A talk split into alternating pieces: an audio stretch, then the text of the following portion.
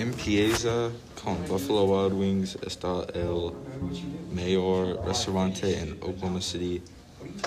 El pollo de Buffalo Wild Wings está muy delicioso. El papas fritas está sal. El té helado está dulce y bueno.